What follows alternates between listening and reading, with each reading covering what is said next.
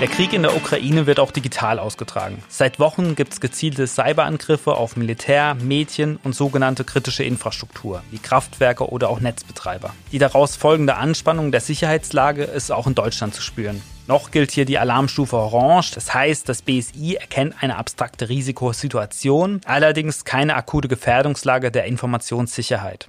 Dennoch machen sich viele Unternehmen Gedanken über den weiteren Fortgang der Krise. Droht ein Cyberkrieg? Wie steht es mit der Cybersicherheit der kritischen Infrastruktur? Wie kann man sich und sein Unternehmen gegen massive Hackangriffe absichern? Wir wollen in dieser Podcast-Folge versuchen, das Thema einzuordnen und unter anderem diese Fragen klären. Und dazu begrüße ich den Head of Tech Ops Information Security, Jochen Halle. Hallo Jochen. Hallo, danke, dass ich wieder da sein darf. In der Presse ist schon seit einigen Wochen von einem möglicherweise drohenden Cyberkrieg die Rede. Was ist damit eigentlich gemeint? Die meisten denken ähm, äh, bei dem Begriff Cyberkrieg jetzt im Kontext der Ukraine-Krise natürlich an netzwerkbasierte Angriffe, DOS-Angriffe, Denial of Service, die die Verfügbarkeit von Systemen und Diensten beeinträchtigen, ist da so das Erste, was in den Kopf kommt. Ist allerdings auch Tagesgeschäft, das heißt, gerade Hoster wie wir im Technologiesektor sind auf sowas vorbereitet. Die äh, Cyberangriffe können natürlich noch äh, bis hin zu zielgerichteteren Angriffen gehen. Man denkt da an Hacker, die äh, Zugänge, Admin-Zugänge insbesondere ausnutzen möchten, um sich zu spezifischen Zielen und nicht so breitbandig angegriffenen wie bei DOS-Attacken dann Zugriff verschaffen zu wollen. Du hast ja jetzt auch schon gesagt, dass wir als Hoster eigentlich zu unserem Tagesgeschäft gehört, dass es Cyberangriffe gibt. Aber äh, beobachtet ihr gerade schon ein erhöhtes Aufkommen von solchen Cyberangriffen oder rechnet ihr kurzfristig damit? Rechnen natürlich. Seit jetzt grob Anfang März die Krise ähm, sich konkreter manifestiert passiert hat und der Einmarsch stattfand, rechnen wir natürlich mit einem gehobeneren Risikopotenzial. Wir haben auch wie alle anderen äh, die Beobachtungen unserer Systeme, Logs, Sicherheitsevents intensiviert, aber tatsächlich beobachten wir kaum eine Veränderung gegenüber dem Tagesgeschäft, weder auf Netzwerkebene äh, noch was zielgerichteteres Hacking angeht. Und vielleicht jetzt nochmal anders gefragt, also wir als Cloud-Anbieter gehören ja auch zur kritischen Infrastruktur. Besteht denn für uns als Unternehmen eine besondere Gefahr? Also abstrakt würde ich mal sagen, ja, äh, weil man ist als äh, kritischer Infrastrukturanbieter prominenter im Internet unterwegs. Äh, der Name hat eine andere Konnotation. Man ist in Regierungslisten auch als ein solcher Kritis, sogenannter Kritis-Betreiber geführt. Allerdings, ich persönlich von meiner Perspektive her denke, dass Infrastruktur Sektoren wie Strom zum Beispiel und Oil und Gas äh, eher bedroht sind. Aber wie gesagt, auf einer abstrakten Ebene. Ähm, es gibt da noch keine konkret sich manifestierenden Bedrohungsszenarien. Insbesondere Strom, Gas und so weiter sind eben nicht so gut, denke ich, auf äh, die Cyberbedrohungen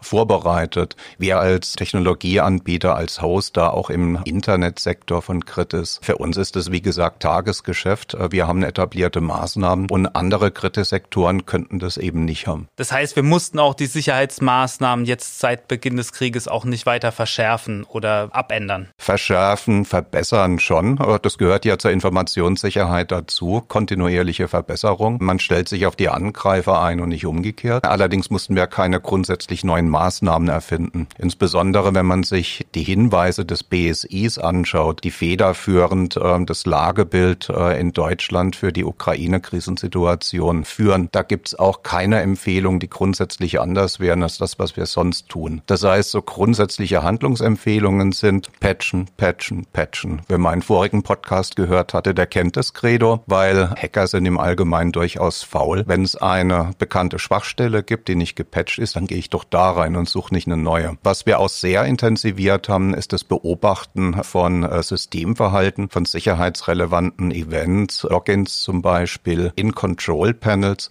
weil das Hinweise geben könnte auf Hackeraktivitäten. Auch da hatten wir natürlich ein gewisses Lagebild über Sicherheitsevents in unserer Infrastruktur. Wir tragen das nur häufiger zusammen und tun auch tägliche Lagebilder für das Management und für übergreifende Krisenorganisationen in unserer Unternehmensgruppe dann zusammenführen. Wie geht man mit russischen Hardware- oder Softwareherstellern um? Da ist jetzt aktuell ein bekanntes Beispiel der Antiviren-Softwareanbieter Kaspersky. Sind die jetzt alle plötzlich so eine Bedrohung für den Rest der Welt? Ich sag mal, da geht man am besten risikoorientiert mit um. Aktuell gibt's äh, keinen Grund in Panik zu geraten. Und es gibt da auch unterschiedliche Fälle, die es zu betrachten gilt. Da es jetzt Kaspersky erwähnt. Ähm, das ist ein gewisser Extremfall. Und gerade heute, ähm, wo wir aufnehmen, gab es auch eine Warnung vom BSI, die erste offizielle zu russischer Software, die ich kenne in Deutschland, dass man doch da wegmigrieren sollte. Das würde ich teilen, da hier in dem Fall das Unternehmen selbst in Russland angesiedelt ist. Das HQ ist dort die Führungsperson Persönlichkeiten, auf die man Einfluss nehmen könnte, in einem, in einer politisch aufgeladenen Situation sind, auch in Russland. Insofern äh, halte ich diese Empfehlung für durchaus gerechtfertigt. Aber wie gesagt, akut gibt es keine Bedrohung. Das heißt, man kann eine Risikoanalyse machen, kann sich zum Beispiel überlegen, wohin will ich denn äh, migrieren, welche Alternative ziehe ich denn in Betracht und äh, kann den Plan dann äh, mit gegebenem Speed umsetzen. Schwieriger wird es mit anderer Software, äh, wo Unternehmen zum Beispiel Beispiel äh, in europäischen oder in den USA angemeldet sind, angesiedelt sind, wo vielleicht nur gewisse Schlüsselpersonen äh, einen russischen Bezug haben, leben vielleicht gar nicht mehr äh, in Russland oder Belarus selbst, ähm, also den Nationen, die aktive Kombatanten sind. Aber vielleicht gibt es über Regierungsbezüge Möglichkeiten der Einflussnahme. Und das ist ganz, ganz schwieriges Terrain. Da bleibt einem nichts anderes übrig, als sich eine persönliche Risikosituation, einen Überblick zu bilden. Und Maßnahmen könnten dann zum Beispiel auch sein, sein Updates, äh, Stichwort Sabotage-Update-Szenario als mögliche abstrakte Bedrohung, dass man sich da Testmaßnahmen, Beobachtungsmaßnahmen zu solchen Updates überlegt und die dann zumindest temporär umsetzt, wenn man solche Software einsetzt. Was äh, meinst du genau mit Sabotage-Updates? Das ist ein Begriff, den wir verwenden, äh, wenn ein Update ein bewusst herbeigeführtes bösartiges Verhalten, zum Beispiel Wipen von Daten, also Löschen von Daten durchführt. Das Szenario ähm, wäre dann wie folgt. In einer aufgeladenen politischen Extremsituation wird auf den Softwarehersteller Einfluss genommen und ähm, dann geht es um das Ziel der Schädigung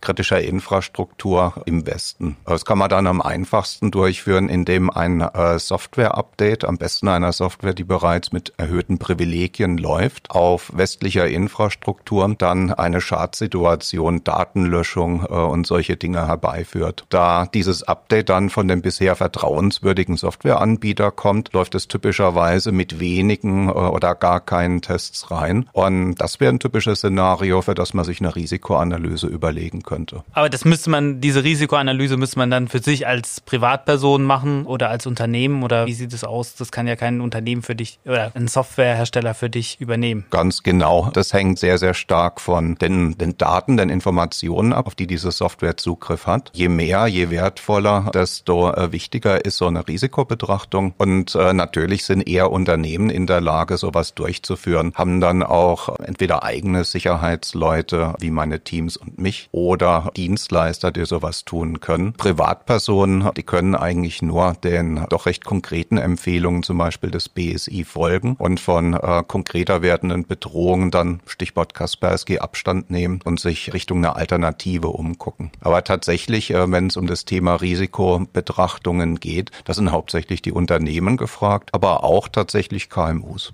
Man hört jetzt oft, dass Putin Russland komplett vom weltweiten Internet abtrennen will.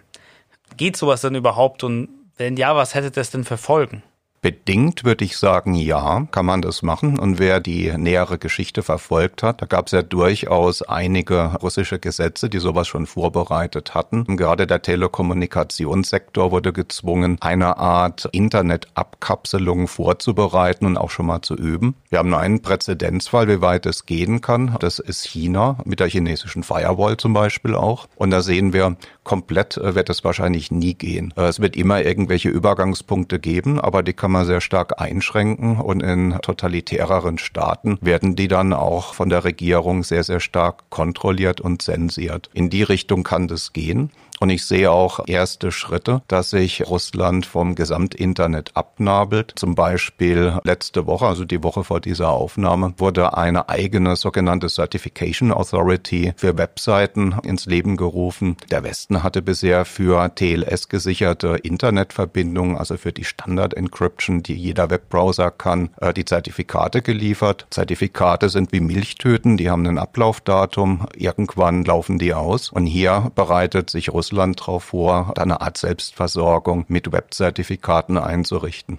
Es gab ja auch eine Attacke auf das Satellitennetzwerk Viasat, das unter anderem auch von der ukrainischen Armee genutzt wird. Und die NSA ist hier in die Untersuchung eingestiegen. Aber welche Gefahr besteht denn für das Satelliteninternet? Ist es denn allgemein gefährdet? Also auch für westliche Länder so wie Deutschland? Nein, das würde ich auf gar keinen Fall sagen, weil bisher schießt niemand auf Satelliten. Das wird auch sehr, sehr wahrscheinlich keiner tun. Und genau deswegen geht man in solchen Krisensituationen eher Richtung eines satellitengestützten äh, Internetzugangs. Was äh, in dem speziellen Fall passiert ist, aber da ist ganz, ganz viel Spekulation im Moment unterwegs, da die konkreten Erkenntnisse entweder noch gar nicht da sind oder nicht geteilt werden. Da geht es eher in Richtung, dass gewisse Management-Schnittstellen nicht mehr funktionierten. Ob das jetzt an einem Cyberangriff lag oder ob die in einer äh, Krisenregion lagen. Das ist tatsächlich noch gar nicht so sehr geklärt. Aber es gibt gewisse Infrastruktur, wo inzwischen äh, in den Medien auch äh, Bilder kursieren, wo die Krise auch in der realen Welt sich manifestiert. Das ist ein bisschen mehr im täglichen Leben als ein Satellit. Das sind zum Beispiel E-Ladesäulen für Autos in Russland. Auf der Autobahnstrecke Moskau-Petersburg wurden zum Beispiel ukrainische Unterstützungsbotschaften angezeigt. Die Ladesäulen funktionieren funktionierten nicht mehr. Und da stellte sich raus, dass da eine sogenannte Supplier-Attacke stattgefunden hatte. Der russische äh, Betreiber dieser Ladesäulen hatte einen ukrainischen Dienstleister, die hatten eine sogenannte Backdoor, vermutlich einen Managementzugang noch zu den Komponenten. Und die hatten dann äh, die Ladesäulen lahmgelegt und ukrainische Unterstützerbotschaften eingespielt. Also sowas gibt's dann eher. Satelliten, würde ich sagen, sind immer noch eine ziemlich gute Sache, auch in, in Krisen. Gab es denn weitere zielgerichtete Hacks? Ist jetzt keiner zu Schaden gekommen, außer dass jemand vielleicht nicht die Strecke ganz bis nach Moskau oder St. Petersburg geschafft hat. Aber wo besteht denn da die Gefahr? Also tatsächlich drängt sich da auch ein gewisser Vergleich zur realen Welt ein, wenn zum Cyberkrieg in der virtuellen Welt aufgerufen wird. Eine große Gefahr sind natürlich unbeabsichtigte Kollateralschäden, dann natürlich gegenüber Menschen, die einen Krieg überhaupt nicht unterstützen. Wir haben jetzt hier Fälle, Ukraine ruft zum Cyberkrieg auf, Anonymous, ein recht lose konnektiertes äh, Hacker-Kollektiv, das weltweit arbeitet, macht ähnliche Dinge, alles gegen Russland und dadurch, dass hier sehr wahrscheinlich auch sogenannte Script-Kiddies, also vielleicht nicht die Profi-Hacker am Werk sind, die man bräuchte, um tatsächlich was Zielgerichtetes zu tun in einem Konflikt, kann es durchaus zu Kollateralschäden kommen. Bisher sind mir keine Fälle bekannt, aber wie entsteht dann so ein Kollateralschaden? Also es klingt erstmal vermeintlich einfach, ein stromerzeugendes Kraftwerk zum Beispiel zu hacken, wenn einige Systeme ungeschützt im Internet stehen. Was heißt dann hacken? En Detail ist es tatsächlich gar nicht einfach. Es gibt ja auch in der realen Welt Safeguards, um Systemversagen zu verhindern. Es ist nicht alles computergesteuert. Deswegen muss man mit sehr viel Spezialwissen in so ein System einsteigen, um tatsächlich Schaden zu verursachen. Aber durch Zufall oder unbeabsichtigt kann sowas auch durch jemanden, der sich nicht damit auskennt, hervorgerufen werden. Und es kann dann auch zu Verletzungen bei Menschen führen. Gerade jetzt in äh, der Ukraine-Krise äh, gehen wir eher davon aus, dass es ein von Putin gewollter Krieg ist und wo nicht das gesamte russische Volk dahinter steht, dann will man auch nicht die russische Bevölkerung verletzen durch unbeabsichtigte Kollateralschäden bei Hacks. Hast du konkrete Handlungsempfehlungen, wie man so seinen Eigenschutz stärken kann? Was sind gute Abwehrstrategien? Tatsächlich greife ich dann das auf, was ich äh, ein paar Minuten vorher schon gesagt hatte. Das deckt sich auch mit erstaunlicherweise in diesem Fall mit den BSI-Empfehlungen. Punkt eins: patchen, patchen, patchen. Ich kann es nicht oft genug sagen. Hier in dem konkreten Fall, gerade wenn es Richtung Unternehmen, KMUs auch geht, die den Podcast vielleicht hören, Systemhärtung nochmal überdenken und schauen, dass die anderen grundsätzlichen technischen, organisatorischen Sicherheitsmaßnahmen, die man haben sollte, dass die am Start sind. Dazu gehören zum Beispiel auch Mehrfaktor-Authentifizierung bei kritischen Internetzugängen und solche Dinge. Die User-Accounts werden zumeist als erstes gehackt, aber ähm, dann auch sich ein Lagebild verschaffen, was geht denn in meiner Infrastruktur denn eigentlich vor? Werde ich angegriffen, ähm, häufiger auf die Logs schauen, nicht nur auf Netzwerk-Devices, die man vielleicht hat für Internet-Facing Services, aber auch Benutzerverhalten Datenverwaltungen. Und dann, äh, wenn man ein paar Schritte weiter denkt, ist man im Bereich Business Continuity und Notfallmanagement. Und da würde ich auch jedem ans Herz legen, zum Beispiel ein Unternehmen, das äh, selbst noch Dienste betreibt, nicht bei Jonas hinter einer Global Scrubbing Plattform zum Beispiel geschützt ist, dann zu überlegen, hm, was mache ich denn, wenn ich wirklich angegriffen werde, wenn ich einen großen DOS bekomme und er geht nicht weg? Wen kontaktiere ich denn? Mit welchem Dienstleister bekomme ich denn einen DDoS-Schutz äh, schnell und unkompliziert an den Start? Und natürlich würde ich da auch Jonas ans Herz legen. Was machen wir noch als Hoster, um eben den größtmöglichen Schutz für unsere Kunden zu gewährleisten? Wir haben durchaus Maßnahmen auf äh, den unterschiedlichsten Ebenen. Zum Beispiel bieten wir besagte Mehrfaktor-Authentifizierung 2FA auch für die kritischen Zugänge an, zum Beispiel das Control Panel. Und intern, äh, da sind auch meine Teams stark involviert, haben wir ein Lagebild, wo wir schauen, was passiert denn gerade, nicht nur an den Außengrenzen, auch an kritischen internen Privileged Account Management Systemen heißen die. Das sind so Admin-Benutzer-Management-Systeme. Und äh, reichen die Maßnahmen noch? Auch wir haben Notfallpläne. Wir sind kritische Infrastruktur. Äh, das bedeutet, dass auch unabhängige Auditoren, unter anderem auch das BSI, sich für unsere technischen organisatorischen Maßnahmen interessieren. Und ich sag mal, die helfen uns dann auch, Lücken zu entdecken, die wir nicht selbst schon gefunden haben. Was wäre für die KMUs deine konkrete Einschätzung? Können die zum Ziel von so groß angelegten Cyberattacken werden? Groß angelegte Cyberattacken, gerade im Netzwerkbereich, äh, die haben auch eine große Bandbreite. Die zielen häufig äh, nicht gegen nur äh, eine einzelne IP, eine einzelne Präsenz im Internet. Deswegen ein einzelner KMU wird das sicher nicht im Fokus sein, aber ist dadurch, dass er vielleicht in einem bestimmten IP-Range, also in einem bestimmten äh, Adressbereich zufällig angesiedelt ist, dann auch mal im Fokus. Das heißt, als Beifang bei einer Angriffswelle, das ist durchaus realistisch. Genauso bei Logins, die im Internet angeboten werden. Die werden häufig auch nicht mehr gezielt dann mit Credential Stuffing, also Benutzername, Passwort Ausprobierattacken oder Brute Force Attacken gezielt angegriffen. Ein automatisierter Scan findet die, ein anderer Automat beginnt dann mit einem Angriff. Das heißt, KMU sind dann durchaus auch, ohne das dedizierte Ziel zu sein, einfach als Beifang mit dabei.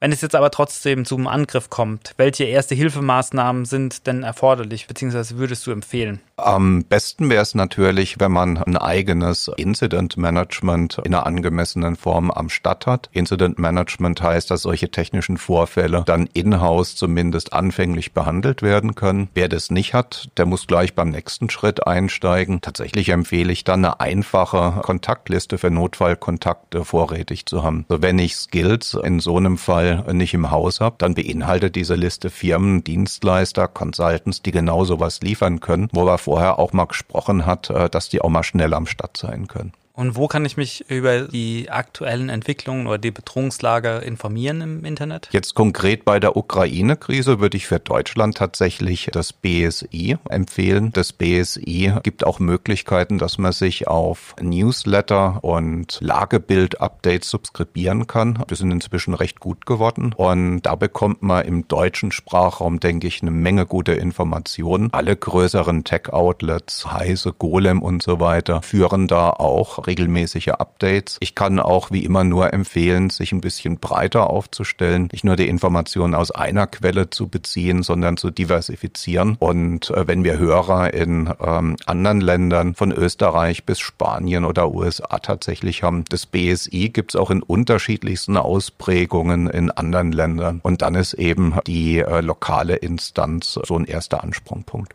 Danke fürs Gespräch, Jochen. Danke, dass ich mal wieder da sein konnte. Ich hoffe, wir konnten Ihre wichtigsten Fragen klären und Sie konnten auch hilfreiche Sicherheitsempfehlungen für sich mitnehmen. In den Show Notes finden Sie den Link zur Website des BSI, eine Übersichtsseite zum Sicherheitsnetz von Ionos und mit WeStandWithUkraine.eu eine Seite mit Hilfsangeboten, die unsere Kollegen von CM4All ins Leben gerufen haben. Wir freuen uns natürlich wie immer über Kommentare, Fragen und Anregungen. Sie erreichen uns unter podcast.ionos.com und auf unseren Social Media Kanälen. Auf Twitter finden Sie uns unter ionos-de, auf Facebook und Instagram unter Ionos Deutschland und auf LinkedIn einfach unter Ionos. Danke fürs Zuhören und bis zum nächsten Mal.